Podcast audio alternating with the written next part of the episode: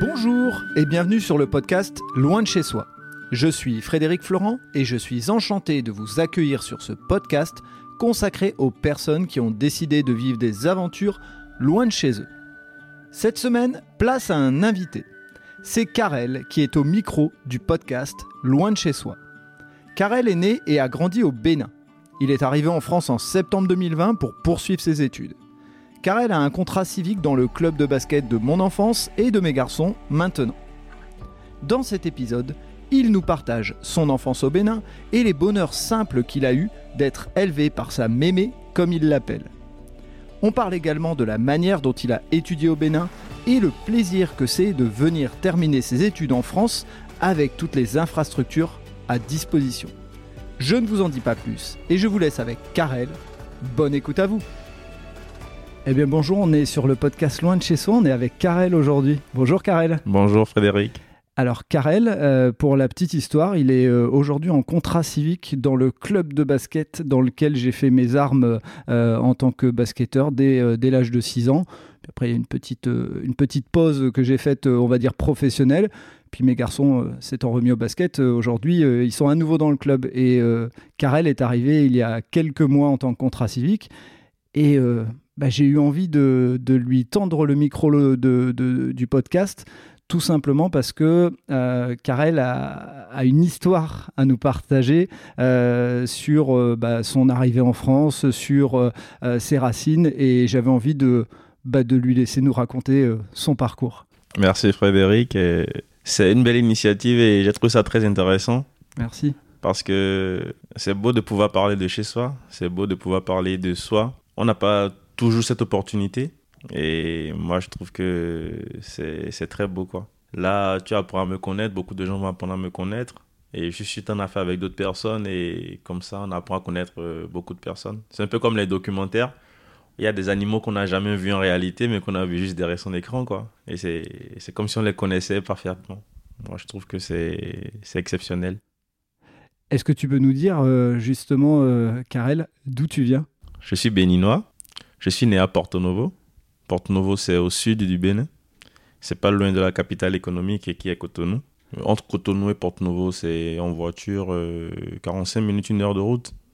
Et c'est quoi les pays, euh, pour euh, les personnes qui connaissent pas bien l'Afrique, c'est quoi les pays limitrophes du Bénin? Les pays limitrophes du Bénin, on a le Togo, le Nigeria, le Burkina, le Niger. Et au sud, on a l'océan Atlantique, ce qui fait qu'on a de très belles plages, une très belle côte et sur de très longs kilomètres. On a aussi, on a d'ailleurs l'un des ports les plus attractifs de la sous-région. Ok. Et euh, est-ce que tu, euh, est-ce que tu peux nous dire quel âge tu as? J'ai 25 ans. Tu es tout jeune. ans, oui. ah, un quart de siècle, plus tout jeune là. Ouais, ouais, Ça mais- va vite. Mais quand on a 40 balais, 25, c'est très très jeune. Donc euh, oui, 25 ans, j'ai j'ai eu 25 ans en juin. Mhm. Et donc tu as grandi au Bénin J'ai grandi au Bénin, je suis arrivé en France euh, le 6 septembre de l'année 2020. Oui. Ouais. Donc tu es, tu es arrivé euh, juste après la première phase du Covid, on va dire. C'est ça, juste après la première phase, avant, juste avant la deuxième phase. Parce que j'avoue que ça a été l'une des plus grosses euh, désillusions, quoi, Mhm. euh, ce- cette phase-là. Mais on va en parler Oui, plus tard. on va en parler plus tard.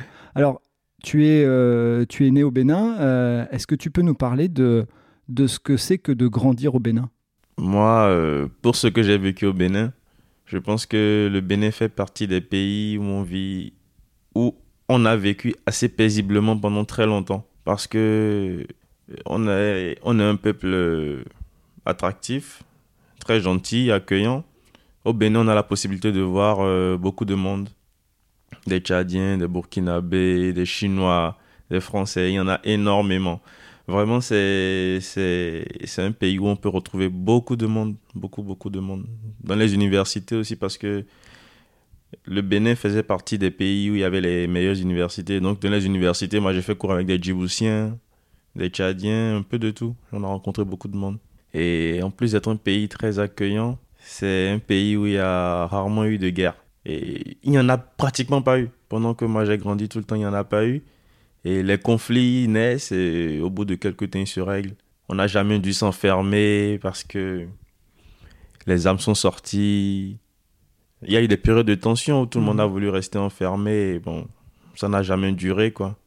Ça n'a jamais perturbé la vie de tout le monde, la vie sociale. Et moi, je trouve que c'est l'un- l'une des choses pour lesquelles je suis peut-être fier de mon pays. Contrairement à beaucoup de pays africains où on entend parler, hein, il y a ceci, il y a cela. Mais bon, au Bénin, on a rarement eu ces problèmes. Il y a eu des crises, certes, mais on a rarement eu ces problèmes. C'est quoi tes, souvenirs d'enfance? C'est, quoi les images? On dit souvent, on parle de, euh, choses qui, nous ramènent à l'enfance, etc. Toi, c'est quoi tes souvenirs d'enfance, euh, les images que tu pourrais essayer de nous décrire? Moi, quand je parle d'enfance, euh, je pense euh, systématiquement à ma grand-mère. Mhm. Systématiquement à ma grand-mère parce qu'on a grandi avec notre grand-mère. Mhm. Euh, papa, lui, travaillait loin de la ville de Porto Novo. Et il était tout le temps parti, il revenait nous voir. Le mercredi, il repartait, il revenait le week-end. Maman, elle était là. Donc, on a grandi avec maman chez la grand-mère. À un moment, euh, maman a voulu reprendre ses cours. Et elle aussi, elle partait tout le temps. Donc, c'est essentiellement avec mémé qu'on a grandi. Et elle avait, elle aussi, elle a grandi seule sans son mari parce que très jeune, elle a perdu son mari et elle a dû s'occuper de tous ses enfants. Euh, ils étaient quand même sept. Oui, quand même. oui, elle a dû s'occuper de tout le monde euh, et en plus, elle devait s'occuper de nous les plus jeunes. Donc, j'ai grandi avec euh, ma famille essentiellement, mes cousins. Euh, on ne s'appelle même plus cousins, on s'appelle des frères parce qu'on a tous grandi ensemble. Et mon enfance, c'est essentiellement ça. Dans une grande maison, avec mémé, avec ses cousins. Et, tu, euh, tu te sentirais, euh, entre guillemets, privilégié d'avoir eu cette, cette enfance paisible et puis cette personne qui s'est bah, occupée de, de toi et qui a été un peu le, euh, la personne qui a, qui a pris en charge la famille? Bien sûr, bien sûr que je me sens privilégié parce que tout le monde n'a pas cette opportunité. Moi, j'ai des amis qui sont restés à l'internat parce que les parents n'étaient pas là. J'ai des amis qui ont dû aller rester chez un autre oncle parce que les parents n'étaient pas là. Mais nous, malgré que les parents n'étaient pas forcément là et étaient tout le temps partis, on est quand même restés en famille. On est vraiment restés en famille. Et tu ne te sens pas en dehors de la maison. Et pour la petite histoire, euh, au bout de... J'avais 15 ans quand j'ai rejoint la maison de papa. Mais il faut dire que jusqu'à mes 23 ans, avant de quitter le Bénin, tous les jours, je faisais l'effort de retourner chez Mémé. Et ceci bien après son décès, parce qu'elle est décédée en 2013. Et bien après cela, je retournais toujours dans la maison. Euh, je suis en ville, euh, bon, je ne fais rien à la maison aujourd'hui. Il faut que je sorte, euh, je passe toujours dans la maison parce que c'est là que j'ai grandi, c'est là que je me sens le plus à l'aise. Et il y avait encore des gens de ta famille qui vivaient là et Oui, c'était ça. Il y a- C'était ça. Même papa, lui aussi, quand il se retrouvait à ne rien faire parce que il était libre, il venait là.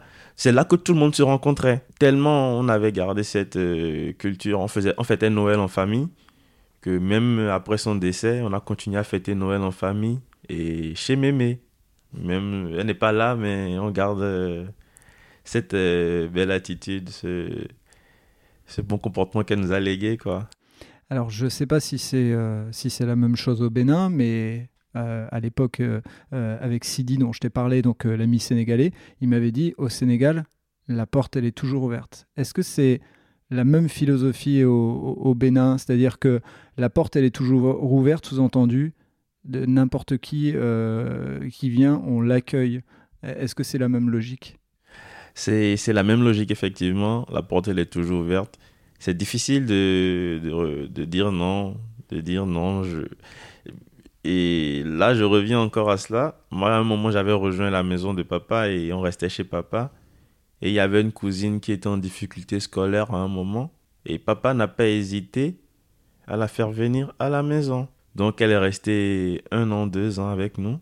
Elle a partagé la maison avec nous tout le temps. Et c'est comme ça. La porte, elle est toujours ouverte.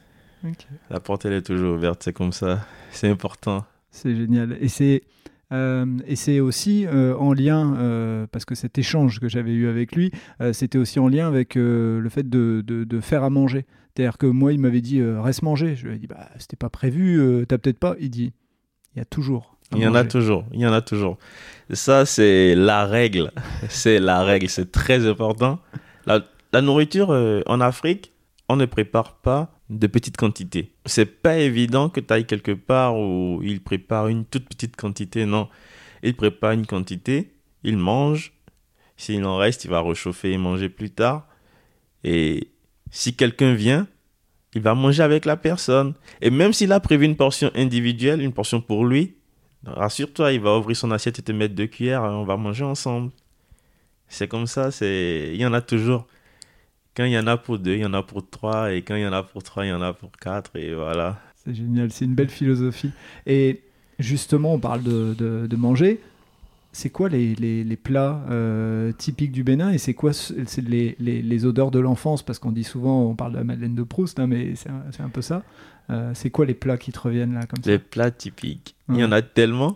parce que d'une région à l'autre, il y a des variétés. Et ceux que tu as connus, toi?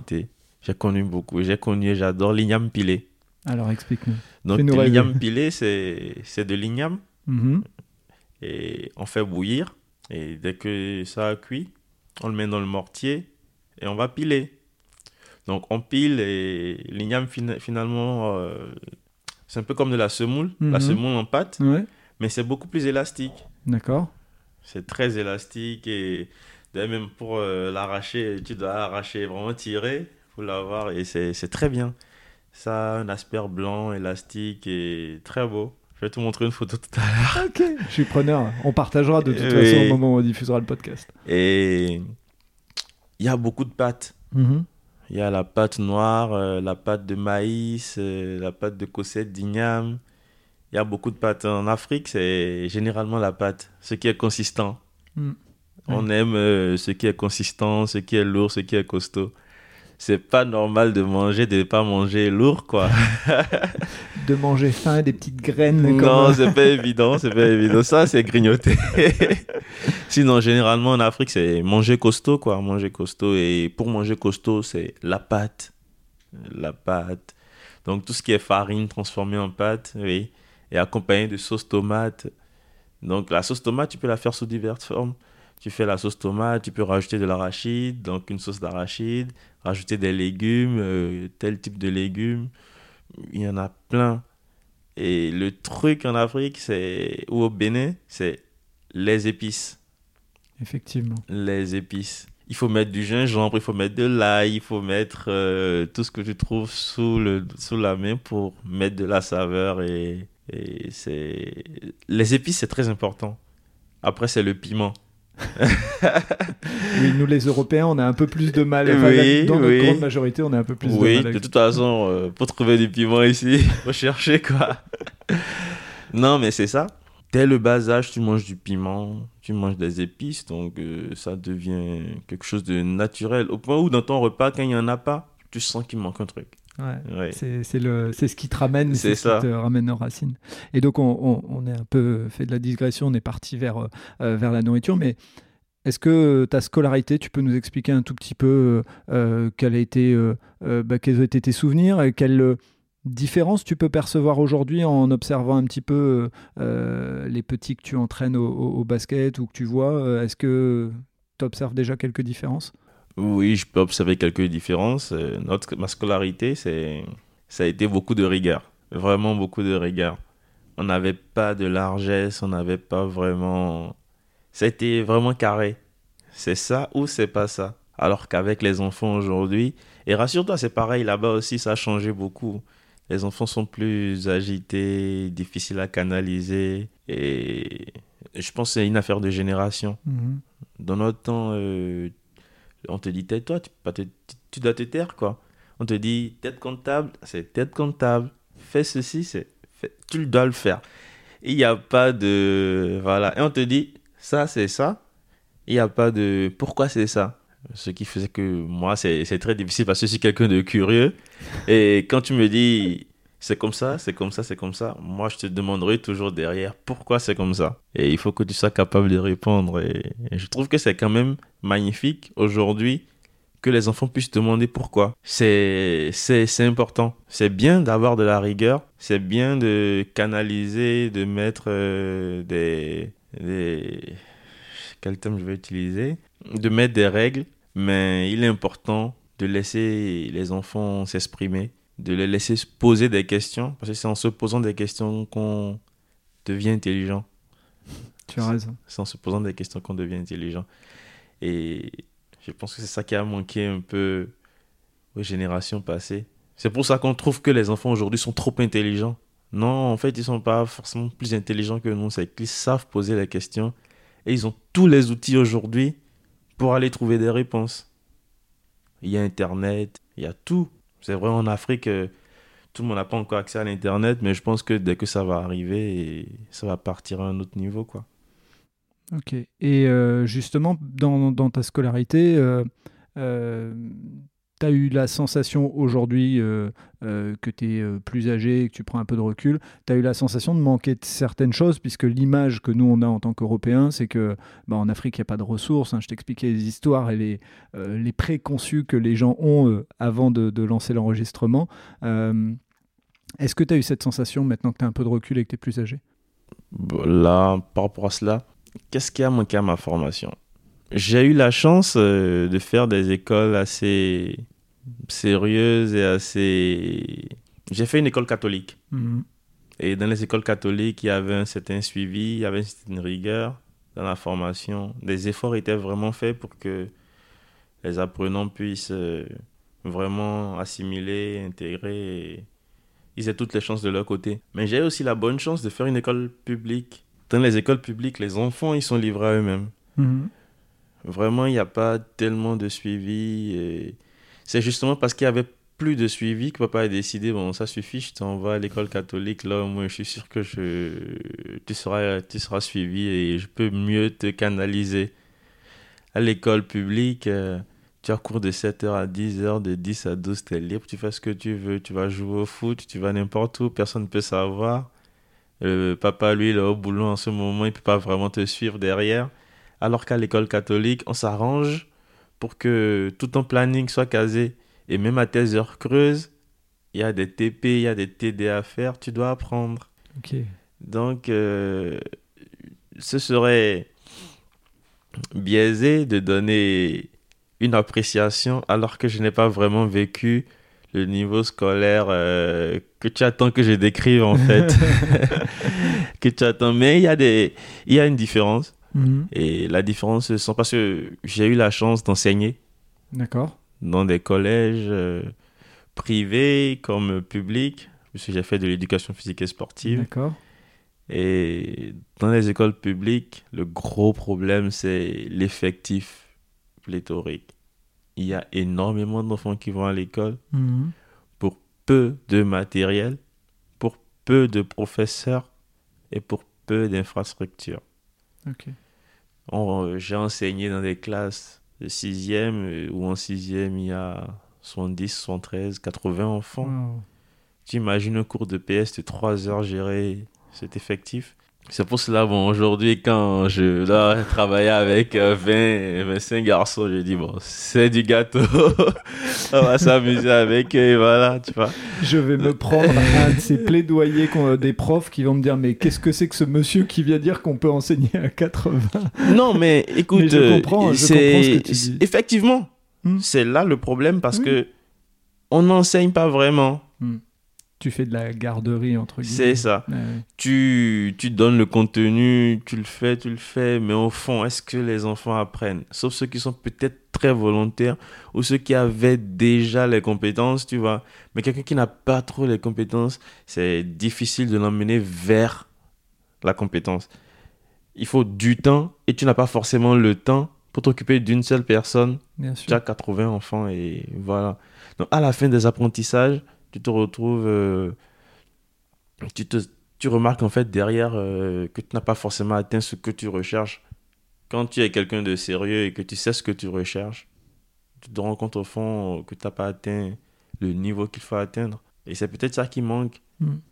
Les infrastructures, les enseignants, le matériel. par rapport à, alors je ne sais pas si c'est une vocation, on, en parlera, mais euh, c'était une forme de frustration un petit peu? Oui, c'est une forme de frustration. Quand tu, quand tu as envie de faire, de faire bien, c'est de la frustration. Sincèrement, c'est de la frustration quand tu as envie de faire bien. Quand tu as envie d'apporter aux gens, mais que derrière, euh, tu répètes, tu répètes, tu répètes et que ça n'entrera pas. Pas parce qu'ils ne veulent pas, Mhm. mais parce que tu n'as pas les moyens, tu n'as pas le matériel. Tu te rends compte euh, pour aller travailler, faire des cours de pêche, c'est toi qui dois te déplacer avec ton matériel, tes plots et tout. euh, bah, tu dois faire le tour, tu peux pas le faire tout le temps. C'est l'école qui est censée avoir son matériel et avec le matériel de l'école, mais les écoles n'ont pas le matériel. Tu vois, c'est comme un peu comme au saut, le saut en hauteur. On est sur du Flossbury maintenant, Mhm. mais en Afrique, on fait toujours du rouleau ventral ou du ciseau. C'est dépassé. Parce qu'il n'y a pas du matériel pour faire du Flossbury. Mm. Tu vas dans des écoles où il faut enseigner du basket et il y a un ou deux ballons pour 80 enfants. Wow. Ouais. C'est- là où on prend conscience aussi, euh, nous, de, de- entre guillemets, euh, de la richesse et en même temps où on prend pas assez de recul. Parce que des fois, on a euh, 15 ballons et on dit, il nous en Ouais, manque encore il- 5, c'est il en faut 20. Ouais. Avec 15, c'est déjà pas mal. c'est déjà pas mal. Donc c'est ça, tu as, 50 élèves, tu as 3 ballons. Combien de temps l'enfant va toucher le ballon? Ouais. À quel moment il va prendre conscience de la discipline? À quel moment il va aimer cette discipline alors qu'il n'a pas vraiment touché le ballon Bien sûr. tu vois, donc. Et euh, qu'est-ce qui t'a amené euh, euh, à vouloir, alors je ne sais pas si c'est à vouloir venir vers la France, mais qu'est-ce qui t'a amené à la France en fait justement? Qu'est-ce qui a, quelle, a été la décision? Qu'est-ce qui a cheminé? Ça a été une décision prise sur de très long terme. Mhm. De très long terme parce que au départ, je c'était pas vraiment ce que j'espérais. J'ai toujours eu pour pour rêve, euh, je reste dans mon pays, je me bats pour faire évoluer mon pays. Je reste dans mon pays, je me bats pour lui donner tout ce que je peux lui donner pour qu'on puisse avancer. Et ça a toujours été ça. La preuve, c'est que juste après le bac, euh, j'ai beaucoup d'amis qui ont voyagé. Et après la licence, il y en a qui ont voyagé. Moi, je suis resté jusqu'à mon master avant de me décider. Et qu'est-ce qui m'a poussé à le faire? J'ai fait un master en sciences du sport, Mhm. en entraînement sportif. Et j'avais d'assez bons résultats. Je me débrouillais très bien. Les projets de recherche, j'arrivais facilement à suivre des projets, à aider des collègues sur des projets. Donc, des professeurs m'ont proposé de faire une thèse. Une thèse, c'est bien, mais on n'a pas les moyens. À quoi ça sert de faire une thèse? D'avoir un doctorat, c'est très beau, t'as la toge et tout. Mais quand tu vas t'asseoir et que tu fais le point, qu'est-ce que j'ai gagné dans ma thèse? Qu'est-ce que j'ai comme connaissance dans ma thèse? Je t'ai dit, je suis curieux. Je ne suis pas du genre à vouloir frimer avec le peu que j'ai, non. Si je j'aime pouvoir euh, dire que je connais. Et d'ailleurs, moi, je ne le dis jamais, je connais pas parce que je, ne le dis jamais. On ne finit jamais d'apprendre. Mhm. Donc, je me suis posé cette question. euh, à quoi ça me sert de faire un doctorat si à la fin, je vais m'asseoir avec quelqu'un qui a un master derrière et je pourrais même pas ouvrir la bouche parce qu'il a fait, il a fait de, il a, il a expérimenté. Pour la petite histoire, j'ai fait un master en entraînement sportif. Mhm. Mais pendant toute ma formation, j'ai fait des stages en éducation physique et sportive parce qu'il n'y a pas de club qui va te prendre en stage. Ok. Si j'ai réussi à faire de l'entraînement sportif, c'est parce que j'ai forcé. À un moment, je suis allé dans un collège et j'ai pris une équipe et j'ai gardé cette équipe pendant 4 ans. Et c'est ça qui m'a permis en fait de créer, de faire mon expérience en entraînement sportif. Je n'ai jamais fait de stage professionnel dans un club, non rien. J'ai fait j'ai appris tout seul. Sinon, j'ai fait que de l'enseignement. Ouais, et donc c'est une frustration. euh, c'est une aussi. frustration, je me dis, euh, j'ai fait une formation, oui, j'ai payé et tout, mais derrière, qu'est-ce que j'ai appris euh, Qu'est-ce que la formation m'a apporté. Ça, ils m'ont apporté des choses, mais j'espérais beaucoup plus. Et je me suis dit, bon, pourquoi ne pas explorer la piste euh, de la France? Et l'un des trucs euh, majeurs, c'est que pendant mon master, j'ai fait un projet, j'ai travaillé sur un projet de recherche avec des personnes en situation de handicap. Je suis vraiment tombé là-dessus par hasard parce que j'étais sur un projet, ensuite j'ai dû changer de projet et revenir sur un autre projet avant de tomber sur ce projet sur les personnes en situation de handicap. On a travaillé sur, euh, tr- sur le projet, c'était très bien à la fin. C'était avec des personnes qui faisaient du handi basket. Donc on a évalué la déshydratation pendant des matchs. Il y avait le Bénin qui affrontait le Togo. Donc euh, on a fait des prélèvements d'urine, euh, des analyses au laboratoire. on a évalué la déshydratation en Afrique subsaharienne. À la fin, on, a, on est parti sur de l'handisport, sur de l'activité physique adaptée. Alors que dans notre formation au Bénin, il n'y a pas de l'activité physique adaptée. Donc je l'ai fait en entraînement sportif alors que c'était pas en fait de l'entraînement sportif. Et toucher à ces rester avec ces personnes m'a donné envie de poursuivre dans ce domaine. Et donc pourquoi la France euh, Parce que ça aurait pu être euh, d'autres euh, d'autres pays européens. Qu'est-ce qui t'a amené à dire tiens j'ai envie de j'ai envie de franchir le pas et de d'arriver en France? En matière d'études, j'avoue la France offre de bonnes opportunités. Mmh de bonnes opportunités. Et il y a une plateforme qui est juste euh, dédiée à, ce, à ce processus. Euh, je postule, le dossier analysé, tu reçois ton acceptation. Ensuite, tu dois demander ton visa et tu viens ici et voilà. Donc, euh, il y a vraiment la France qui facilite cet échange-là, qui fait ce pont-là. Et quand tu réussis à passer, ça va. Ensuite, on a la possibilité d'avoir les mêmes chances que les étudiants locaux. Mhm. Tu as les mêmes cours, tu peux jobber, tu as des aides. Et moi, je trouve que c'est magnifique. C'est vraiment magnifique. C'est quelque chose dont on ne bénéficiait pas en Afrique. En Afrique, euh, mes deux dernières années de master, j'ai dit à papa, laisse tomber, je vais payer mes études parce que j'avais commencé à jobber derrière. Mhm. Et j'ai payé mes études, mais je n'avais pas d'aide derrière. Je n'avais rien pour m'accompagner derrière. Je l'ai fait tout seul. Alors qu'ici, tu as des aides pour payer ton loyer, tu as la mutuelle pour ta santé, tu as tout ceci, alors que là-bas, c'est pas évident.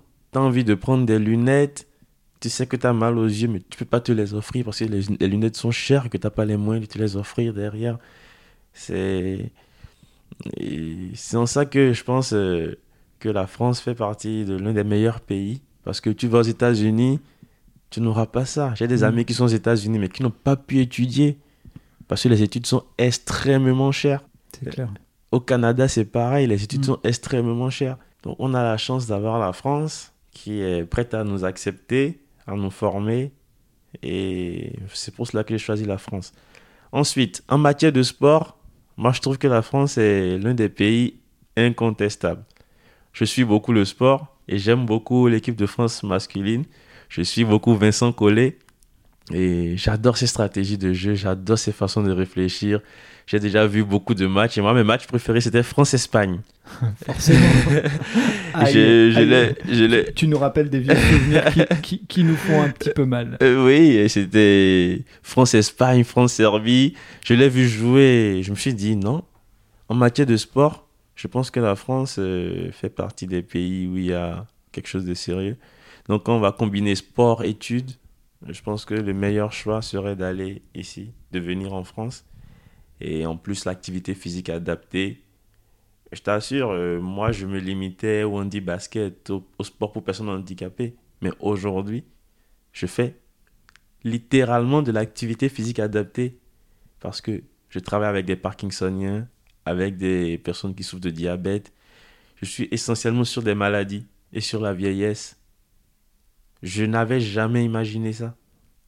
Pour moi, ça se limitait au handisport, sport, euh, faire du sport pour personnes en situation de handicap, alors que c'est beaucoup plus grand. Et, qu'est-ce qui t'a fait atterrir à Lille?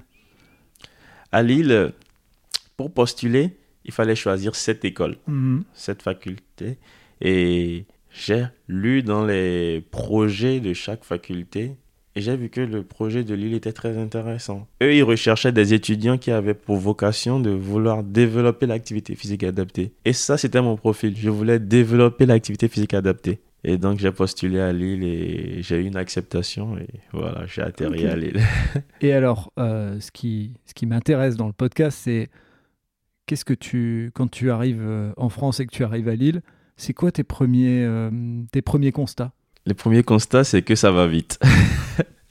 C'est-à-dire Contrairement à l'Afrique où on a du temps, où on se donne du temps. C'est deux choses différentes. Est-ce qu'on a du temps? Je ne saurais le dire, mais je pense qu'on se donne du temps. On se donne du temps pour aller faire ceci, on se donne du temps pour aller faire cela. Ici, les choses vont très vite. Tu n'as pas de temps à perdre. Mhm. Ça se voit même dans la démarche dans la rue. Tout le monde marche très vite. Mais si tu viens en Afrique, je euh, je sais pas, tu peux voir les gens marcher. Hein On marche tout doucement, paisiblement, on rigole. On marche, on va, monsieur, on s'arrête. Ah, comment ça va? Ça va bien? Et On discute. Ah, et la famille et ta fille et bah, ouais, tu t'arrêtes. Le prochain que tu verras, tu feras la même chose. Et c'est comme ça. Alors qu'ici, euh, tu as des objectifs. Tu te lèves, tac, je dois faire ceci, tac, je dois faire cela. Voilà, à telle heure, je dois récupérer ceci. Et c'est comme ça. Malheureusement, tu as en face de toi un archétype. non, mais je trouve que c'est très bien, quoi. Je trouve que c'est très bien. C'est, bien d'être planifié. Mais c'est bien aussi de prendre le temps de discuter. Oui, j'allais en arriver là, tu vois. C'est bien d'être planifié, mais c'est aussi bien de, de pouvoir décompresser. À la cool, de découvrir les gens. Et ça, c'est important. Et euh, en plus, alors, tu es arrivé dans une région euh, qu'on dit euh, accueillante. Et, est-ce que justement, tu as pu partager euh, des expériences avec euh, d'autres personnes de ta famille? Parce que je t'ai pas posé la question. Est-ce qu'il y a d'autres personnes de ta famille euh, qui sont venues en France étudier? Ou est-ce que tu es le premier à, venir, à venir en France? Je... Le premier à venir en France, non. J'ai une cousine avec qui j'ai grandi, qui est à mhm. Metz. D'accord. Et que j'ai été voir. Et effectivement, l'île est très accueillante. J'ai aussi une amie à Brest. J'ai mhm. été à Brest. Et l'île est très accueillante. Oui. L'île est très accueillante. Faut, faut, le dire, les Bretons et les Lorrains, c'est pas des pas drôle. Les Nordistes sont les... ouais. J'ai été à Metz et ici, il te suffit d'aller dans un bar, tu rencontres des gens avec qui tu discutes, avec qui tu échanges des numéros. Et c'est pareil, c'est alors que à Metz c'est pas pareil, à Brest n'en parlons pas. Je suis désolé mais n'en parlons pas quoi. J'ai été à Brest trois quatre fois mais non quoi. Ok, et donc, euh, euh, juste par rapport à ta, ta, décision, quand tu présentes ta décision à ta famille en leur disant euh, je vais aller étudier en France, c'est quoi leur première réaction? La première réaction, c'est surtout celle de papa, qui est très, très, très attaché à moi et qui a été vraiment triste que je le laisse, hmm. que je parte. Il n'a jamais voulu que je parte loin. Et lui aussi, il a vécu longtemps en France, il a étudié ici aussi. D'accord. Avant de rentrer, il était vraiment triste parce qu'il savait que ça n'allait pas être facile. Hmm. C'est difficile pour un père de voir son garçon partir, sachant que ça va être dur pour lui, en fait. Et, et depuis, euh, tu n'es pas retourné, je suppose euh Non, je suis pas encore retourné. D'accord. Je suis pas encore retourné. Et, c'est prévu? Oui, c'est prévu. C'est prévu quand? Euh, Pour bientôt, je pense en, en, 2022, début 2022. D'accord. Je vais le faire deux semaines, je pense, un break. je, je, je, comprends. Et justement, cet éloignement par rapport à la famille, qu'est-ce qui te euh, comment, tu le, comment tu le vis et comment tu fais en sorte de, de tenir le coup, entre guillemets? Je le vis pas toujours facile. Mhm. Pas toujours facile parce que on était très proches les uns des autres. On avait nos problèmes, certes, mais à la fin, tout était cool, quoi. N'importe quoi, surtout papa, et avec, quelle que soit la situation, J'étais le grand garçon, donc euh, il me fait asseoir, il me dit, bon, il y a telle situation, telle situation, telle situation. J'ai décidé de faire ceci, ceci, ceci. Je ne sais pas ce que tu en penses. Euh, j'ai voulu en parler pour qu'on puisse en discuter. Donc on le faisait tout le temps. C'est pareil avec maman de son côté. Dès qu'il y a une situation, il faut me faire asseoir et qu'on puisse discuter et décider de certaines choses. Donc tu veux dire que tu es l'aîné de la famille? Je ne suis pas l'aîné. D'accord. J'ai une grande sœur. D'accord. c'est Mais... le premier garçon. Oui, c'est moi le premier garçon. Mais c'est juste que je suis facile. En matière de communication, je ne suis pas difficile. Et je prends beaucoup de recul avant de prendre des décisions. Je ne prends, je suis pas le genre à prendre des décisions à la hâte. Et même si je le fais, des fois, je me retracte. Mais je prends du recul, je réfléchis, j'analyse beaucoup. Et c'était pour ça que c'était plus facile pour eux de venir en parler avec moi quand ça n'allait pas, quoi. Ok. Et donc là, euh, tu vas passer les fêtes euh, seul? Euh, est-ce que tu prévois d'aller de, chez ta cousine ou tu prévois il y, a des, y a des copains aussi qui sont dans la même situation que toi et comment ça se passe quand on passe les fêtes loin de chez soi? Ah, on recherche des amis. Mhm. Donc, euh, j'ai prévu euh, d'aller à Liège, mhm. où j'ai un ami béninois avec qui on a fait la fac ensemble et qui étudie aussi à Liège. Top. Donc, je pense qu'on va se retrouver pour les fêtes. Tu m'étonnes, il faut en profiter, c'est clair. Donc, c'est ça. Bah, cool. Et euh, si tu devais donner envie à quelqu'un de, d'aller au Bénin, qu'est-ce que tu lui dirais là? Là, tout de suite, Ouais.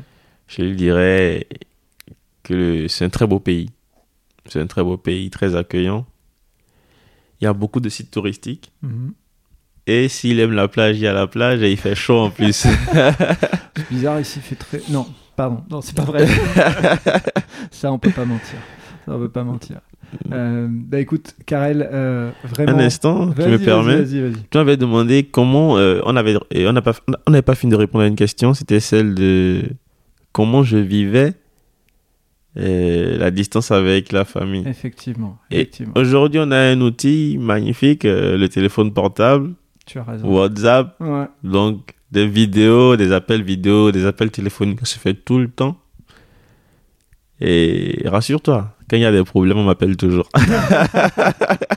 Et tu dois même les traiter à distance. Problème. distance, oui, Ouais. oui c'est ça. Ouais. Et, tu, et tu as raison, on se, on se rend pas compte à quel point, euh, je vais pas dire que c'est plus simple pour toi que pour les générations d'avant, mais aujourd'hui, on a quand même euh, la chance d'avoir des outils qui nous permettent d'avoir moins de distance. Oui. Euh, même si la distance physique, elle est là et qu'on ne peut pas l'enlever, cette distance physique, euh, ça, ça rapproche quand même par rapport à, à a, allez, 15-20 ans. oui, les- ça les rapproche, ça rapproche énormément. Ouais. Papa me disait dans le temps, il fallait envoyer une lettre, la déposer et patienter un mois, deux mois. Tu ne sais même pas si la personne a reçu.